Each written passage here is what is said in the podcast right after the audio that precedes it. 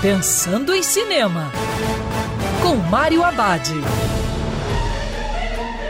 Olá, meu cinef, tudo bem? Já no circuito, Doutor Estranho no Multiverso da Loucura. Filme que começa a fase 4 do universo cinematográfico da Marvel. Na história, ao salvar a jovem América Chaves de uma criatura de outro universo, Doutor Estranho acaba se envolvendo numa trama de mistério no multiverso. Recruta Wanda, a feiticeira escarlate, para ajudá-lo, mas acaba enfrentando um novo adversário. O roteirista Michael Waldron teve o cuidado de entregar um filme que agrade aos fãs, como também ao público em geral.